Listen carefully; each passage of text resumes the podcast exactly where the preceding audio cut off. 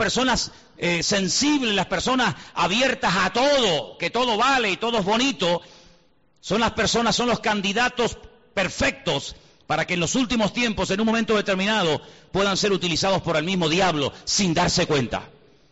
Fijaros que incluso ha habido personas con una gran comunión, con una gran relación con el Señor, que en un momento determinado hasta el diablo los usó y no se habían dado cuenta.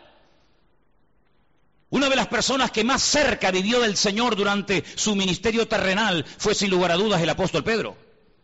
Pedro fue un hombre que vivió muy cerca del Señor. Fue uno de sus discípulos, fue uno de sus hombres de confianza, junto con otros. La Biblia nos enseña que cuando Jesús comenzó a abrir su corazón y a dar unas pinceladas acerca del horizonte profético, acerca de lo que iba a venir, el apóstol Pedro, confundiendo esa sensibilidad o ese deseo de que no vengan cosas malas, entre comillas, le anima y le aconseja al Señor de que no vaya a Jerusalén y que no se deje matar. Y él piensa que, está haciendo algo bueno, diciéndole, no subas, Señor. ¿Por qué te tienes que, que ir a Jerusalén a exponerte a la muerte? Y el Señor Jesucristo dice que lo reprendió. Y es a la única persona que el Señor le dice en esta tierra, apártate de mí, Satanás, porque no pones la mira en lo de arriba, sino en lo de abajo. Y esa es una de las características de las personas que no han madurado, que no han crecido, que no han echado raíces profundas en el Señor, que siempre están mirando como la gallina hacia abajo, hacia lo que hay o hacia lo que no hay, hacia lo que nos dicen o nos dejan de decir, hacia lo que tenemos o no tenemos. Sin embargo, el hombre espiritual el apóstol Pablo lo describe como un hombre que está en las alturas, sentado en los lugares celestiales con Cristo Jesús. Y no mira de abajo hacia arriba, sino de arriba hacia abajo. Eso fue lo que el Señor le enseñó a Abraham. Cuando le decía sal y mira, ese término sal y mira significa mirar de arriba hacia abajo. Y eso es lo que el Señor quiere que tengamos en nuestra vida, una visión distinta, una visión diferente, una interpretación diferente de las circunstancias que nos están rodeando.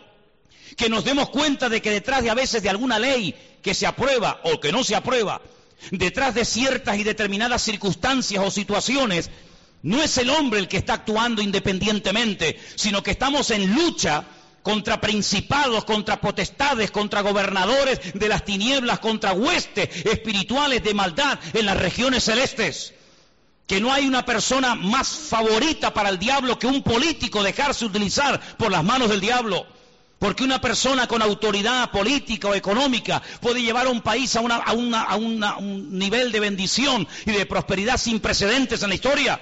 Pero una persona que se deje utilizar por el diablo puede llevar a un país a la ruina.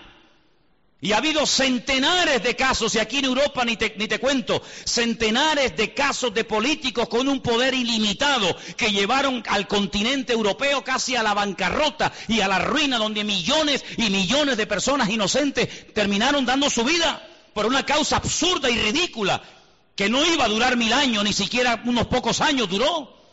Por lo tanto, amados hermanos, dice la Biblia que en los últimos tiempos el enemigo intentará seducir, incluso dice que algunos, por haberse enfriado, por haberse apartado de la verdad, escucharán a espíritus demoníacos, espíritus engañadores, por tener cauterizada la conciencia. Hay gente que es muy sensible a lo que nunca tenían que ser sensibles y muy duros a las cosas que no tenían que ser duros. Y hermanos, tienes que plantearte esto delante del Señor seriamente. ¿A qué eres tú sensible? A lo que me dicen, a lo que no me dicen, a lo que me hablan, a lo que no me hablan, si vino, si no vino, si me llamó, si me saludó. No hay que ser sensibles a las tonterías. Hay que ser sensibles a la voz de Dios. El que tiene oídos para oír, oiga lo que el Espíritu Santo le dice a la iglesia. Hay que ser duros como piedras a las cosas de la carne, a cosas que ni me van ni me vienen. Pero hay que ser tremendamente sensibles y abiertos a la voz del Espíritu Santo hablando a la iglesia, porque como nunca antes en la historia, el Señor le está hablando a la iglesia en estos últimos tiempos. ¿Cuántos dicen amén? Y hay del creyente que no oiga a Dios. ¿Es que acaso Dios se ha quedado mudo? ¿Es que acaso el Señor no tiene nada que decir hoy en día al pueblo de Dios cuando nunca en la historia han ocurrido cosas y están a punto de ocurrir otras tremendas? Cuando el mismo Señor Jesucristo le dijo a sus discípulos, os conviene que yo me vaya. Pero ¿qué actitud estáis desarrollando? ¿Pero qué, es, qué os ocurre? ¿Por qué estáis tristes? como si os fuera a dejar solos o huérfanos. Pero ¿qué estáis diciendo? Estáis fomentando, os estáis realimentando con una actitud de pobrecitos que nos quedamos solos. Eso no es de Dios. Eso no es de Dios, esa actitud.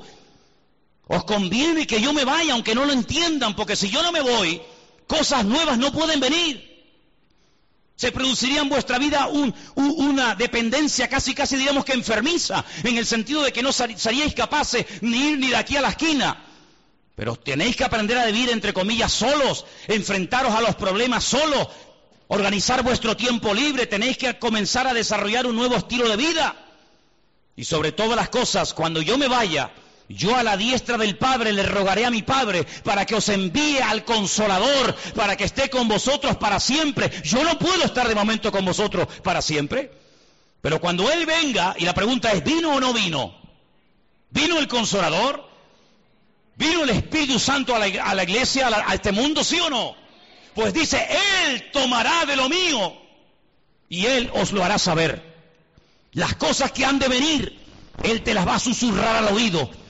Porque dice la Biblia que las cosas ocultas, pues ahí están ocultas, pero las cosas reveladas son para nosotros, sus siervos, los que creemos en Él y le honramos con todo el corazón. ¿Cuántos dicen amén? Así que para nosotros la Biblia no es como para el mundo un libro más, papel y tinta, muy interesante, sino que para nosotros la Biblia es un libro vivo a través del cual Dios nos habla, pero esta palabra, esta letra negra en, hojas blancas, tiene que cobrar vida cuando viene el Espíritu que la inspiró. Y entonces Él nos recuerda las cosas, Él nos ilumina el camino, Él toma de, Cristo y lo glorifica en nuestra vida. A eso tenemos que ser sensibles. Pero si entramos en un círculo de religiosidad, si no hay una renovación espiritual, si no hay un crecimiento, si hay una vida rutinaria, monótona, tú no te vas a enterar de nada. Pero dice la palabra del Señor que no solamente tenemos que acordarnos de su palabra, fijaros el versículo 4 dice, acordaos de la ley de Moisés. En otras palabras, hay que echar un ojo al pasado, a lo que se dijo, a lo que se escribió, a lo que se profetizó, a lo que se reveló, pero también dice en el versículo 5, pero yo os envío al profeta Elías. Es decir, con un ojo miramos atrás a lo escrito y con un ojo miramos adelante a lo que está a punto de cumplirse. Hay gente que solamente mira atrás. Hay gente que solamente mira al pasado. Incluso algunos cuando van a dar algún testimonio te cuentan un testimonio de hace 10 años. Que está bien, gloria a Dios, lo que el Señor hizo en tu vida hace 10 años. Me parece muy bonito. Pero ¿y hoy? ¿Hoy? ¿Tienes algo nuevo que contar? ¿O cuando te pida un testimonio vas a subir aquí y me vas a contar cómo te convertiste y cómo Dios te sanó y cómo Dios te liberó hace 40 años? Y ahora ya tienes 40 años más y no hay novedad, no hay renuevo en tu vida. No, mirar atrás a lo que se escribió, mirar a mi siervo, mirar las profecías, pero no se olviden que también hay que mirar adelante a lo que viene. ¿Cuántos dicen amén? Y nosotros vamos a ser una generación que vamos a ver cosas que ninguna generación de la historia vio. Porque la Biblia dice que las cosas que ninguno vio, las cosas que ninguno oyó, son las que las verán y las experimentarán aquellas personas que aman al Señor. ¿Pero en qué estás metido tú? ¿Estudias la palabra? ¿Le preguntas cosas al Señor? ¿Le pides detalles? ¿Le pides información al Señor? Hermanos, cuando se, cuando se captura a un soldado enemigo, se le interroga, se le saca información. ¿Dónde están los aviones? Dime, ¿dónde están las tropas? ¿Por dónde van a atacar? ¿Cuántos sois? ¿Cómo se llaman vuestros, vuestros generales? ¿Qué planes tenéis? ¿Qué proyectos tenéis? ¿Qué día pensabais atacar? ¿Por tierra, por mar, por aire? Se le saca información nosotros tenemos la mejor fuente de información que jamás ser humano podría tener en esta vida y es la fuente genuina, la fuente verdadera y es la fuente de nuestro Dios. El que nos revela la verdad, el que nos muestra el camino, lámpara es a mis pies tu palabra y lumbrera mi camino. Dice que es como una antorcha que alumbra en medio de las tinieblas para que aquel día no sorprenda como ladrón en la noche. Nosotros podemos saber quién será y quién no será el anticristo, hasta cómo se va a llamar y cómo va a ser y cómo va a hablar y dónde va a vivir y, qué va a ser y dónde va a morir. Lo sabemos nosotros. ¿Por qué? Porque miramos a lo escrito, pero también miramos con sumo cautela al futuro, porque sabemos que lo que se escribió se va a cumplir sí o sí en nuestros tiempos. ¿Cuántos dicen amén? Pero si gastas más tiempo en ver supervivientes, el gran hermano y todas esas sandeces y estupideces que tienen a la gente atontada, incluso a muchos de ustedes que los tienen atontados perdidos, que os sabéis el nombre de todos los golfos y golfas de este país, que no han pegado un palo al agua en la vida, que viven del cuento de Platón, Plató, de mentira en mentira, de engaño en engaño, que no han hecho nada, ni han estudiado, ni han trabajado, sino que se acostaron con uno y, viven de lo que del pecado que hicieron. si solamente dedicáis tiempo a eso y no a la palabra de Dios, aquel día muchos de ustedes le va a sorprender como ladrón en la noche. Pero el Señor dijo, ustedes no pueden ser así. Ustedes tienen que estar velando y orando para que el diablo no os sorprenda y para que no os quedéis sin aceite, sino que viváis renovados. Ahora, ¿qué ocurre con este pueblo? Entró en una actitud muy peligrosa y contagiosa. Dejadme que os diga algo. La salud no se contagia. Usted está sano y se junta un enfermo y su salud no contagia, ningún, no, no contagia en el buen sentido de la palabra a ningún enfermo. Y aquí tenemos un gran enfermero entre nosotros que nos lo podría decir y tenemos hermanos que entienden de esto. Usted va a un hospital, usted está sano, no tiene ninguna enfermedad, no tiene ningún problema, su salud no se transmite a nadie, pero cuidado, hay algunas enfermedades que si no tomamos medidas preventivas, sí nos pueden ellos contaminar a nosotros. ¿Sí o no? Es una cosa increíble, ¿no? Como una manzana podrida puede afectar a todo un saco y no todo un saco a una sola. Es increíble, pero es así. Pero Dios nos habla a través de lo natural para que entendamos cómo funciona también el mundo espiritual. Ahora fíjense qué curioso, esta gente entró en una actitud de, de queja. Y la queja es el cáncer del espíritu que mata la fe del pueblo de Dios. Cuanto más se queje, más oportunidades tendrá el enemigo para afectarle su fe, para desconectarle del Señor, para nublarle la visión, para sacar conclusiones equivocadas, para ver lo que no es y no ver lo que sí es. La queja es un, pecado terrible que ha afectado a millones de seres humanos, pero lamentablemente de ministerios, de líderes de alabanza, de líderes de jóvenes y de creyentes en toda la faz de la tierra. Y a veces hablas con un creyente y habla exactamente igual, exactamente igual que un inconverso, menos cuando entra al culto que parece que se transforma y comienza en ese tiempito a comportarse como un cristiano, pero lo sacas del ambientillo y habla igual, se comporta igual, actúa igual, piensa igual, sus metas son exactamente iguales. ¿Por qué? Porque ha habido un cambio tal vez exterior, pero no ha habido un cambio, una transformación en lo más profundo de su corazón. Y quiero leerles un versículo en esta tarde que se encuentra en el libro de los Hechos. El libro de los Hechos, lo había apuntado por aquí. Un versículo muy interesante. Cuando Pedro está predicando su primer mensaje en el día de Pentecostés, en Hechos capítulo 2. Hechos capítulo 2.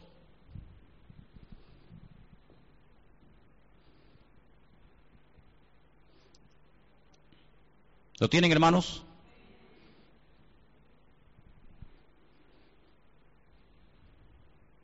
En Hechos capítulo 12 el apóstol Pedro se pone de pie y le dice a los creyentes que estaban en aquel lugar, ustedes lo que tienen que hacer es un cambio de actitud ya.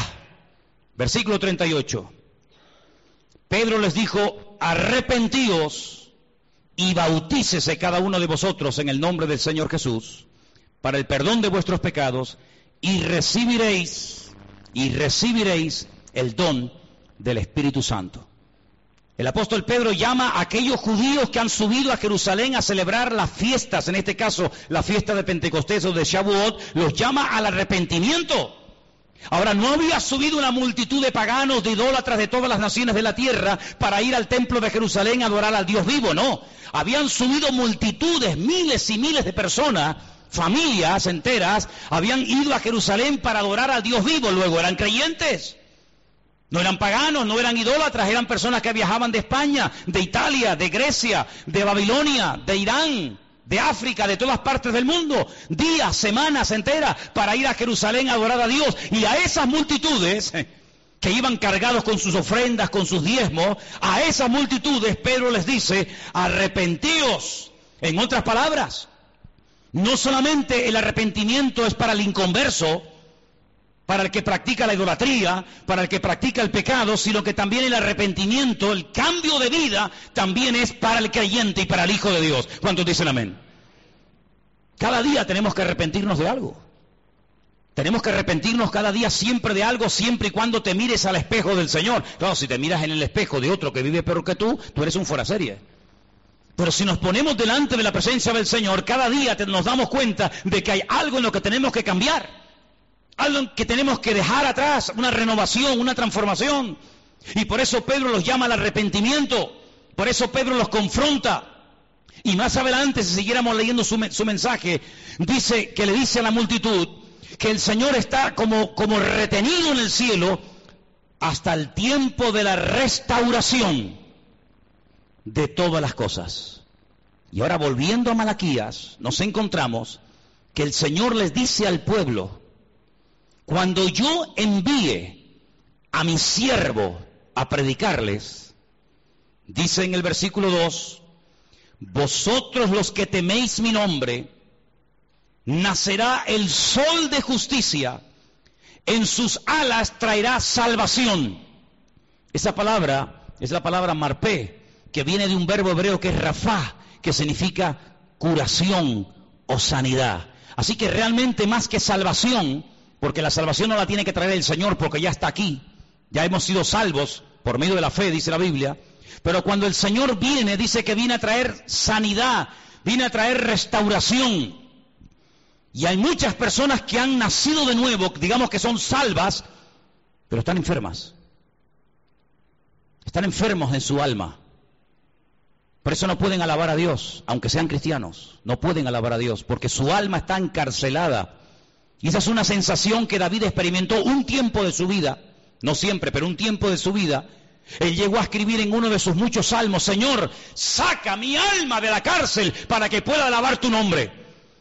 El rey David, el dulce cantor de Israel, el hombre más cerca del corazón de Dios, le pide a Dios, saca mi alma de la cárcel porque no te puedo alabar. Devuélveme el gozo de la salvación, que lo tuve pero lo he perdido. Renueva en mí un espíritu noble, un espíritu recto. Y cuando hagas esa obra transformadora en mi vida, cuando restaures mi alma, entonces los, inconversos te conocerán y podré publicar las virtudes de aquel Dios que me llamó y me transformó. Hay tanta gente enferma en las iglesias, tanta gente enferma de, recuerdos, personas que sufrieron una herida hace montones de años y no se dejaron sanar, personas que en la intimidad viven como inconversos y se llaman cristianos. Le dijo una vez el Señor a través de su siervo a una de las iglesias del Apocalipsis, tenéis nombre de que vivís y estáis muertos. Usaban un nombre que no hacía referencia a la situación real de la congregación y a la situación real de su vida. ¿Cómo se sabe si usted está vivo realmente? Primero, hay un deseo tremendo de alabar a Dios constante y permanentemente, ¿sí o no? ¿No se acuerda usted cuando comenzó a conquistar a su mujer? ¿Eras tan seco como eres hoy en día? ¿Eres tan antipático como a veces eres? ¿O tan frío o tan no sé qué? ¿A que no? Ay, amigo. Le voy a pedir un día a las hermanas que traigan las poesías que tu marido te escribía antes de, casarte contigo. Elena guarda todas las cartas, ni se te ocurra traer una, ¿eh? Elena tiene montañas de cartas que yo le escribía desde el ejército cuando estaba. Las cosas que uno decía para conquistar a esa mujer, ¿verdad? Uno no sé de dónde sacaba ese ramalazo de, de Gustavo Adolfo Becker, no sé de dónde sacaba uno eso. Después ya se acabó todo eso. Se acabó todo eso. Qué tremendo, ¿no? Pues eso, eso es la, la primera característica de un cristiano que está vivo, que tiene ganas de alabar a Dios, porque está enamorado de ese Dios que le ha transformado la vida. Cuando un creyente no alaba a Dios está enfermo. Está enfermo. Si usted no tiene ganas de alabar a Dios, tu amor hacia Él se ha apagado. Si tú ya no tienes ganas de decirle nada a tu esposa o a tu marido, es que tú ya no lo amas como al principio. Ya para ti el vivir o el convivir con Él ya es como una especie de, bueno, ya es, esto es lo que hay. Sin embargo, en la Biblia nos, nos llama a una renovación constante y permanente. Vivir con un hombre, vivir con una mujer a la cual no amas y del cual no estás enamorado, tiene que ser una tortura. Hasta asco te tiene que dar que te ponga la mano encima. Estar al lado de un hombre, dormir al lado de un hombre y de una mujer que no amas cuando tu corazón no está con ella o cuando tu corazón no está con él, tiene que ser una tortura terrible. No ves la hora de salir de esa casa. Siempre hay algo que te, que te atrae más que estar en casa. ¿Por qué? Porque no quieres estar con ese hombre. Porque no quieres estar con esa persona. Cualquier cosa te atrae. Sin embargo, cuando estás enamorado de él o de ella, ay amigo, las horas son segundos, ¿a que sí? Pero cuando no hay amor, los segundos te parecen eternidad. Eso es lo que pasa con el Señor. Lo segundo que pasa cuando uno está enamorado del Señor es que le quiere hablar a todo el mundo de lo que tú tienes. Al amigo, al vecino, al compañero de trabajo, al, primo, al cuñado, al de arriba, al de abajo, a todo el mundo. ¿Por qué? Porque quieres como que todo el mundo ame y, y sirva al Señor como tú lo estás haciendo. Pero cuando una persona no le habla a nadie del Señor, es porque no está orgulloso y no quiere presumir del Señor que tiene. No tienes nada que decir.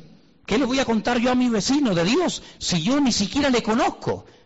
¿Qué le voy yo a hablar a mi vecino del amor a Dios cuando yo ya ni le amo tanto, ni le, ni le alabo, ni le adoro? Es otra característica. Y podríamos hablar de muchas. Por eso el Señor le dice, mira, lo que a ustedes hace falta es una renovación espiritual. Y entonces dice que les enviaría el profeta Elías. Y ahí se produciría una restauración en el seno de la familia. Lean conmigo el versículo 5. 4.5 de Malaquías. He aquí, yo os envío al profeta, ¿qué dice? Elías, antes de que venga el día del Señor grande y terrible. ¿Saben que hasta el día de hoy Israel está esperando a Elías? En todas las sinagogas del mundo, en todas. Hay una silla muy bonita, enorme, en la cual nadie se sienta. Algunas veces la forran hasta con plástico para que no se eche a perder, ni se manche, ni se ensucie. Y cuando preguntas, esta silla tan grande, tan diferente a todas las demás, ¿esto qué es? Te dicen, esta es la silla donde se sentará el profeta Elías cuando venga. Y dice la Biblia que una de las cosas que haría Elías sería hacer volver el corazón de los padres hacia los hijos y el corazón de los hijos hacia los padres. Esa es una reconciliación de generaciones. Una reconciliación entre el pasado y el presente una reconciliación en la familia. Qué triste cuando a veces se han dividido iglesias y unos, unos miembros de una familia están en una congregación y otros miembros, de la, otros miembros de la misma familia están en otra congregación. Y salen el domingo de la casa y unos se van con papá a un culto y otros se van con mamá o con el primo, con el tío, yo qué sé, se van a otra iglesia. ¡Qué terrible! Qué terrible que ni siquiera son capaces los miembros de una misma familia ir a un mismo lugar a alabar al Señor. El, Evangelio en vez de unirlos los ha separado. El Evangelio en vez de poner amor entre ellos ha puesto un distanciamiento que aunque viven bajo el mismo techo y comen en la misma cama, o en la misma mesa y duermen en la misma cama, hay un abismo entre ellos. Y el Señor sabe que una familia dividida es una familia que no tiene nada que aportar a una congregación. Porque nosotros somos en la iglesia un conjunto de familias que no venimos aquí solamente a recibir, sino venimos a dar. ¿Pero a dar qué? Si no tenemos nada para dar, ¿qué es lo que vamos a dar? Por eso qué gran diferencia entre la filosofía de vida del judío en el tiempo del templo y la filosofía de vida de los creyentes hoy en día en esta era, en, esta era del Evangelio de la Gracia. El judío iba al templo a dar, el judío viajaba días, semanas para ir al templo a dar, para ir al templo a adorar. El creyente viene al templo generalmente para recibir, a ver de qué nos va a predicar hoy el pastor a ver quién va a predicar hoy, a ver cómo está el culto hoy. Y entonces depende de cómo ha ido el culto, depende de cómo ha ido el mensaje, te afectará para bien o para mal el resto de la semana. Y eso es algo que tenemos que corregir inmediatamente. ¿A ti qué más te da quien predique o quien no predique el domingo? ¿Y si predicó bien o predicó mal? Nosotros no venimos para ver a un hombre, nosotros no venimos para escuchar a una persona, nosotros venimos para traerle alabanza, para traerle gloria, para traerle todo lo que tengo en mi vida a nuestro Dios. Y si todos viniéramos para dar, no nos preocuparía ningún detalle que no haya salido como nosotros creíamos que tenía que haber salido, porque no vinimos a eso, no vinimos a cuestionar, vinimos a dar honra y alabanza al Señor. ¿Cuántos dicen amén? Algunos dirán, bueno, esto que vas a decir ahora no es aplicable. Ya vas a ver que sí, es muy aplicable. El Señor un día se paró, dice, para ver cómo la gente venía al templo a ofrendar. Y al final de todo se reúne con sus discípulos y les revela algo tremendo. Y les dice, ¿sabéis? La cantidad de gente que ha pasado por el alfolí trayendo sus ofrendas y sus diezmos, ¿sabéis? De toda la multitud, ¿quién ha dado más? Los discípulos no contestaron, tal vez tuvieron miedo de dar una respuesta equivocada. El Señor le dijo, esta mujer, esta, la viuda, que ni siquiera la Biblia nos dice cómo se llamaba, esta es la que más ha dado.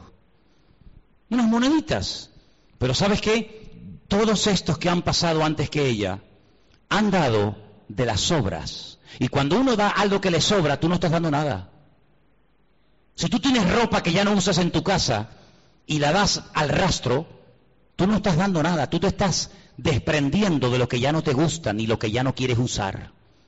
Dar es cuando dice mi mejor traje, mi mejor corbata, mi mejor pantalón, mi mejor lo que sea, yo lo doy a un hermano ahí donde te duele, porque estás dando lo que te gusta, lo que amas, lo que aprecias, pero dar ropa vieja, dar ropa que está sucia, dar ropa que es del año catapum, dar ropa que, te da vergüenza ponértela, tú no estás dando nada, nos, te estamos haciendo un favor nosotros con sacarte la basura que ya no te quieres poner. Y encima después presume de, no, yo he dado. ¿Tú qué has dado? Tú no has dado nada. Esta es la que ha dado, porque estos han dado de las sobras. Y mientras des de lo que te sobra, no estás dando. Pero esta ha dado todo cuanto tenía. Así que el Señor no solamente ve cómo damos, sino por qué damos y cómo damos. La actitud de esta mujer es la que le tocó el corazón al Señor y no la de todos aquellos religiosos que de cara a la galería presumían de que habían dado, pero sin embargo ella dio, dice, de una forma que impactó el corazón del Señor. ¿Cuántos dicen amén? Esa es la actitud con la que tú tienes que vivir y yo y todos y cada uno de nosotros. De sacrificarnos y de forzarnos por el reino Qué poco sacrificio hoy en día hay en el pueblo de Dios. Eh. Qué pocos sacrificados hoy en día se ven en las iglesias a la hora de servir al Señor. Qué poco sacrificio hay a veces en nuestra vida. Cuántas excusas ponemos a la hora de, de, no que no puedo, es que tal, es que cual. Cuántas cosas ponemos, ¿verdad? Siempre como excusas para no esforzarnos por el reino del Señor. El próximo mes cumpliremos 14 años, ¿no? Aquí. ¿Eh? Este mes de mayo cumplimos aquí 14 años. 14 años que se dice pronto. Sin el esfuerzo, sin el apoyo de un remanente fiel que siempre ha habido, hubiera sido prácticamente imposible llegar a este punto. Los que vienen y van, los que hoy en día los ves aquí saltando y brincando y la semana que viene ni sabes si vendrán.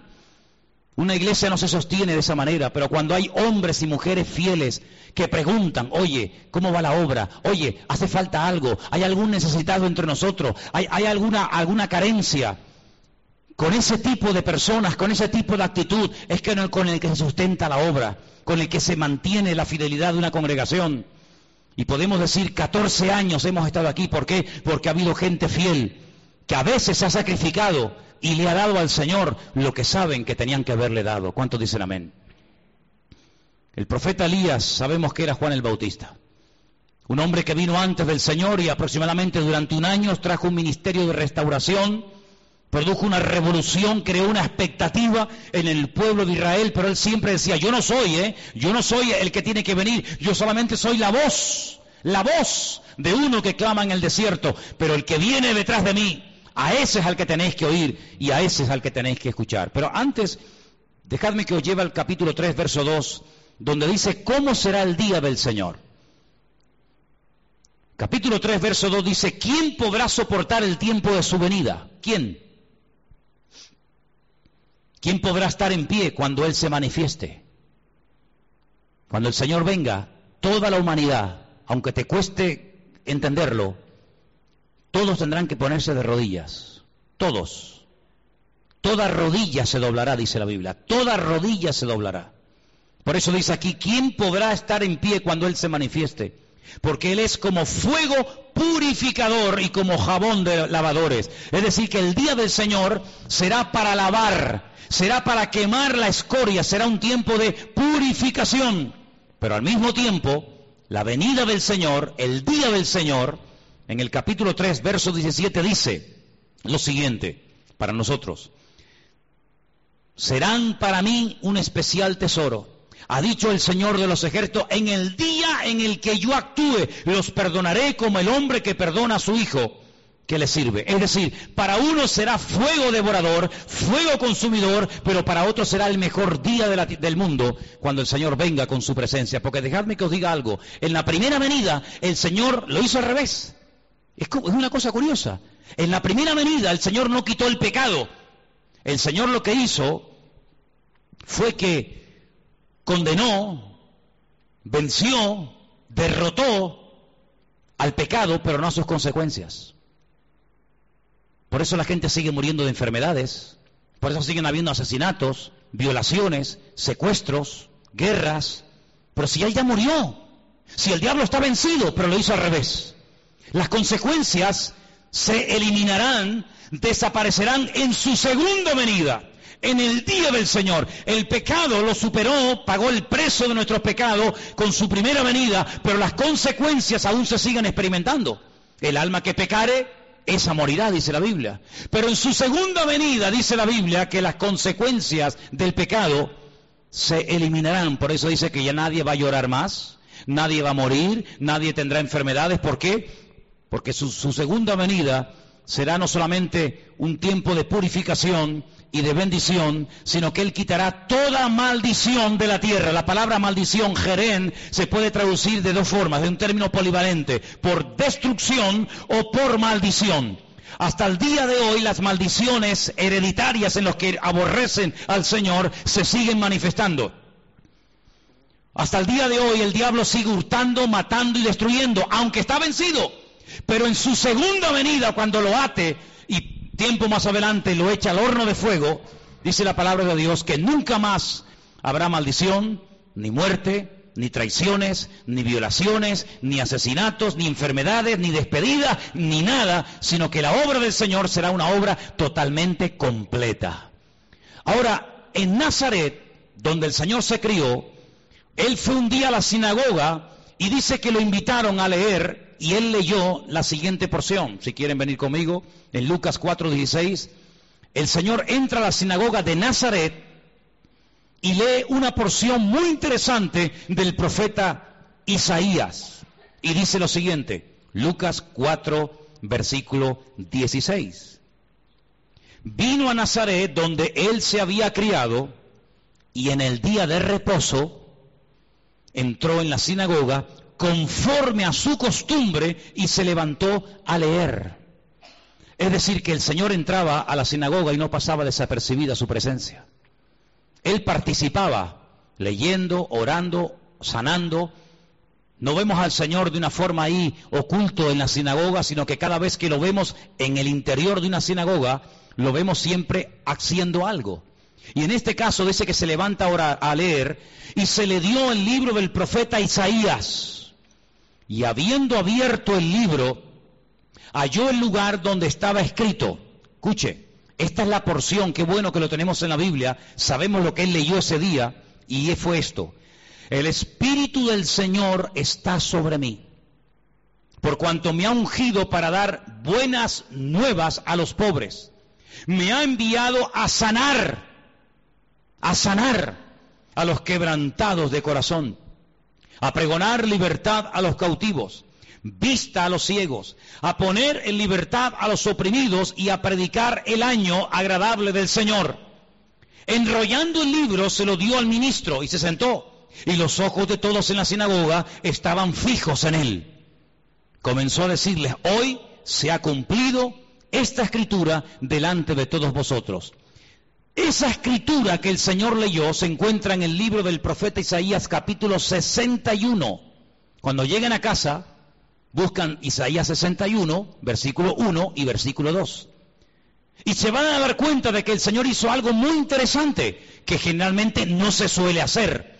Cuando yo le pido a un hermano, a alguien que suba aquí a traer una lectura, el hermano lee los versículos completos. Nunca ningún hermano subirá a la plataforma y leerá los versículos, digamos, como cortados. Bueno, leo desde aquí hasta aquí, pero el resto del versículo no lo leo. El Señor sí lo hizo. Si ustedes después comprueban en casa, la lectura que lee de Isaías 61, él la corta. No termina así. No termina así el versículo que le está leyendo, no termina diciendo a predicar el año agradable del Señor, sino que dice más, pero a propósito paró. Y el resto no lo leyó. Y cuando él se siente, la gente se le queda mirando como diciendo, pero ¿por qué ha leído así? ¿Por qué ha cortado? ¿Por qué ha mutilado el texto? Y se le quedan mirando, él se levanta y dice, ¿sabéis una cosa? Esto que acabo de leer, esta porción que acabo de leer, se ha cumplido hoy delante de todos vosotros. Es decir, Él te está diciendo que en su primera venida, en su primera manifestación visible, lo que Él acaba de leer iba a ser la tónica, lo normal en su ministerio. Libertad, sanidad, eh, mm, predicación del Evangelio en las calles, sanar a los quebrantados de corazón, etcétera, etcétera. Pero la otra parte no tenía que ver con su primera venida, sino con su segunda venida, y es de la cual está hablando el profeta Malaquías. Luego nosotros creemos, y es muy claro en la palabra, que el Mesías vendría dos veces. Una primera vez para cumplir con lo que hemos leído esta tarde, y una segunda vez, que es la que nosotros viviremos y experimentaremos y veremos que tenemos que conocer los detalles y las cosas que van a ocurrir en su segunda venida. Porque si yo en esta tarde les preguntara a muchos de ustedes, decidme cosas que ocurrieron durante la primera manifestación visible del Señor, cosas que hacía, cosas que se producían, todos estáis puestos en el tema. Uno me dirán, ah, pues sanaba a los ciegos, echaba fuera a los demonios, multiplicaba los panes y los peces, eh, convertía el agua en vino, multiplicaba...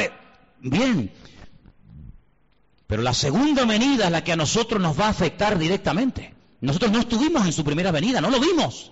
No estábamos allí. Creemos por fe lo que otras personas vieron y que escribieron y nos ha llegado hasta nosotros. Y creemos a pie juntilla que los testigos oculares de su primera venida, lo que vieron y lo que experimentaron, lo transmitieron fielmente hasta nuestros días. Amén, hermanos. Pero allí no estuvimos. Yo no escuché de labios de Cristo el sermón del monte. Yo no vi cómo sanaba al ciego poniéndole barra en los ojos y mandándolo a lavarse al estanque de Siloé. Yo no lo vi cuando entró en el estanque de Betesda y le dijo a aquel paralítico, levántate, toma tu lecho y anda. Yo no estaba en la barca y lo vi caminando por encima de las aguas. No estuve en el monte de la calavera viendo cómo lo clavaban. Y, y no estuve en el día de Pentecostés viendo aquella multitud recibiendo el poder del Espíritu Santo. No estuve allí. Nosotros creemos en todos esos detalles porque creemos que lo que lo vieron y lo experimentaron, lo transmitieron no solamente oralmente, sino por la escritura. Pero amados hermanos, a nosotros sí nos va a afectar la manifestación del anticristo. A nosotros sí nos va a afectar la coalición de naciones paganas, coaliciones de naciones ¿verdad? Que entre ellas se llevaban como el perro y el gato, pero que se van a unir para ir a atacar al pueblo de Israel. Nosotros tenemos que conocer los detalles de su segunda manifestación. ¿Para qué? Para que aquel día no nos sorprendan las cosas. Porque tenemos que partir de la base, y, Malaquías lo, lo deja bien claro, que el que controla la historia el que pone y el que quita, el que abre y el que cierra, el que mueve a las naciones y a los dirigentes del mundo, es el Dios soberano de toda la tierra. ¿Cuántos dicen amén? Así que los que van a ganar en las próximas elecciones y los que van a estar gobernando este país, alcaldes, diputados o lo que sea, no es porque ellos hayan ganado, sino es porque Dios ha permitido que esos que ni siquiera saben ahora quiénes van a ser, son los que Dios va a permitir. No es que esté de acuerdo, pero son los que Dios va a permitir que durante un tiempo gobiernen este país. ¿Quién fue el que permitió que volviera otra vez a ganar el mismo presidente en Israel, Benjamín Netanyahu? Nadie decía que iba a ganar. Todo el mundo decía, esta vez no sale, esta vez no sale. ¿Quién es el que ha permitido eso? El Dios Todopoderoso, el que controla los movimientos de las naciones. Y Dios tendrá que poner a veces gobernantes terribles, terribles, injustos, depravados, ateos, que no aman a Dios ni a su palabra se someten. Dios permitirá que durante un tiempo estén ahí para que las profecías de la palabra se puedan llegar a cumplir, queridos hermanos. Pero tenemos que orar y no sorprendernos y no tener favoritismo ni inclinaciones a un lado, a otro lado, sino decir que se haga la voluntad del Señor. Conozco gente que se ha ido al muro de los lamentos en Jerusalén y se han puesto a orar para que no venga el anticristo. Y creen que no va a venir porque ellos han orado. Y yo si, si tuviera que decirles, si ser sincero, les diría, yo oraría todo lo contrario, que venga ya. Porque hasta que no venga no podrá venir el Señor. Así que, amados, ese concepto de esto es bueno y esto es malo, es que tú no has entendido nada. En Dios no hay nada malo. En Dios todo es perfecto y todo sale según el plan y según el diseño de Dios. ¿Quién le puso a Augusto César que censara a todo el mundo en su época? ¿Asunto de qué? Ah, amigo, pero es que sus padres vivían muy lejos de Belén de Judea. ¿Y qué va a mover a una mujer embarazada del norte de, Galil de Israel, ir hasta casi hasta el sur? ¿A qué? Porque tienes que ir, porque el rey Augusto César así lo ha decretado. Y tuvo que haber un Poncio Pilato que no se apiadara lo más mínimo del Señor y aunque reconociera que era un ser inocente, que no merecía aquella paliza que le estaban dando y aquella muerte terrible que experimentaría, Dios permitió que hubiera un Poncio Pilato. Porque si no hubiera un Poncio Pilato, Jesús no hubiera muerto. Y Dios tuvo que permitir un Nerón, y Dios tuvo que permitir tantas cosas a lo largo de la historia, como tendrá que permitir que se levante un falso profeta y, y, un falso Mesías. ¿Para qué? Para que las profecías se cumplan. Y los maduros, los que tienen una visión del reino, los que ven en el horizonte el mundo espiritual, van a reconocer que los últimos tiempos serán tiempos de cambios. Tiempos donde la única seguridad que tendremos es la seguridad que nos produce Él y su palabra a través de sus promesas. ¿Cuántos dicen amén? Así que la confianza no está puesta en este o en aquel. La confianza del creyente tiene que estar puesta en el Señor. ¿Cuántos dicen amén? Por eso, amados hermanos, cuando los judíos en las sinagogas leen el último capítulo de Malaquías, no lo terminan con la palabra jerén o maldición, sino que vuelven otra vez a leer el versículo 5, diciendo que el profeta Elías vendría. Pero ¿sabéis qué, hermanos? Cuando alguien espera que ocurra algo y no se produce, dice que se convierte en un tormento al corazón. Es decir, si tú esperas algo de tu padre, de tu madre, de tu hijo, de un hermano o de un amigo y no lo recibes, te sientes mal. Y por eso ellos, amados hermanos, esperan que venga, el, eh, que venga el Elías. ¿Y sabes qué?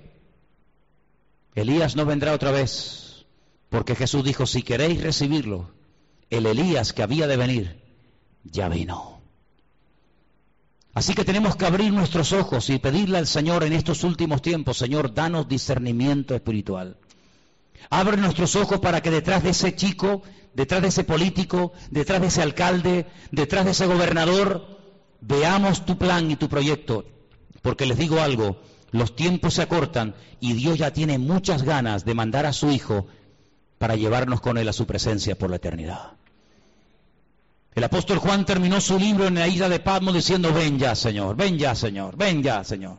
Ya han muerto todos mis compañeros, ya han muerto miles de hermanos, ven pronto, Señor Jesús. Pero dice la Escritura que Él no retarda, Él no retarda su promesa como algunos la tienen por tardanza, sino que Él es paciente y misericordioso, dando oportunidad tras oportunidad para que aquellos que aún no han cambiado, que no se han arrepentido y que no han decidido seguir al Señor, tengan cada día una oportunidad de poder hacerlo. Cierra tus ojos ahí donde estás. Ahí donde estás. Yo te hago una pregunta en esta tarde. Y la pregunta es muy clara y muy directa. ¿Te estás preparando para la venida del Señor? ¿Te estás preparando espiritualmente? ¿Estás preparando tu corazón, tu mente? ¿Te estás preparando para la venida del, para el día del Señor? Porque si no te estás preparando para su venida entonces, ¿para qué te estás preparando? ¿Es que acaso hay algo más importante? ¿Es que tienes tú otros planes diferentes a los que Él tiene para ti? Esa es la cruda realidad de muchos creyentes hoy en día, que tienen sus propios planes, sus propios proyectos personales, y por eso las cosas del reino no les entusiasman. Y como dijo alguien, donde no hay entusiasmo por la obra de Dios, no se puede esperar bendición. Donde hay bendición es donde creamos una atmósfera, una expectativa de querer recibir el toque de Dios. Así que, amados hermanos, vamos a prepararnos. Vamos a dedicar un poquito más de tiempo a nuestro Dios. Es tremendo que en el siglo XXI todavía tengan que haber pastores que a los cristianos, a los ungidos, les tengan que decir con lo que está cayendo, orar un poquito más, hijos congregaros un poquito más. En pleno siglo XXI, que todavía se tengan que predicar este tipo de mensajes es algo increíble. Si nuestros hermanos del siglo I nos vieran, si nuestros hermanos vieran cómo viven los cristianos de la última generación, seguramente se quedarían sorprendidos. Porque ellos hasta se saludaban con el Maranata. Él viene. Él viene. Y nosotros ya muchas veces ni el, ni el famoso Dios te bendiga, hermano, ni siquiera algunos lo saludan o lo usan.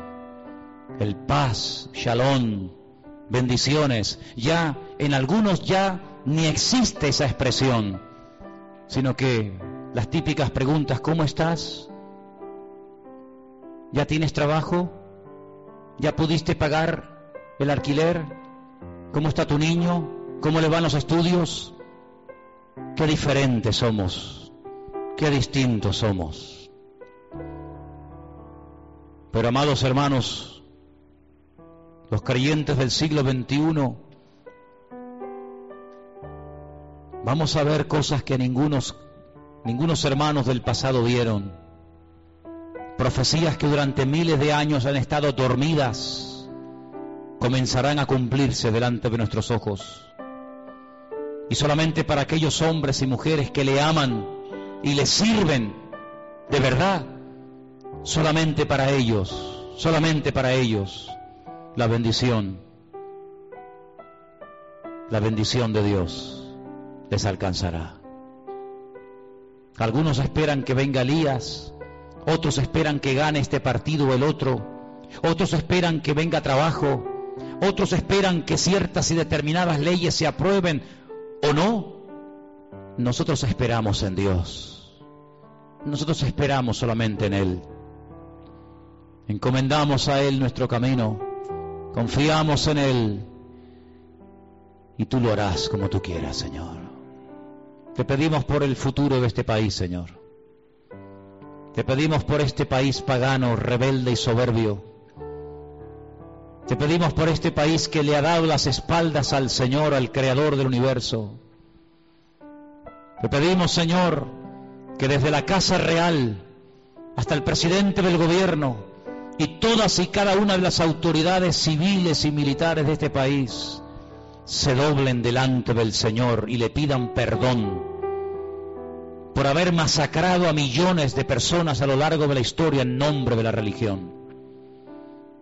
Te pedimos, Señor, que traigas un espíritu de arrepentimiento a España y que los líderes reconozcan que sin Dios este país no tiene remedio.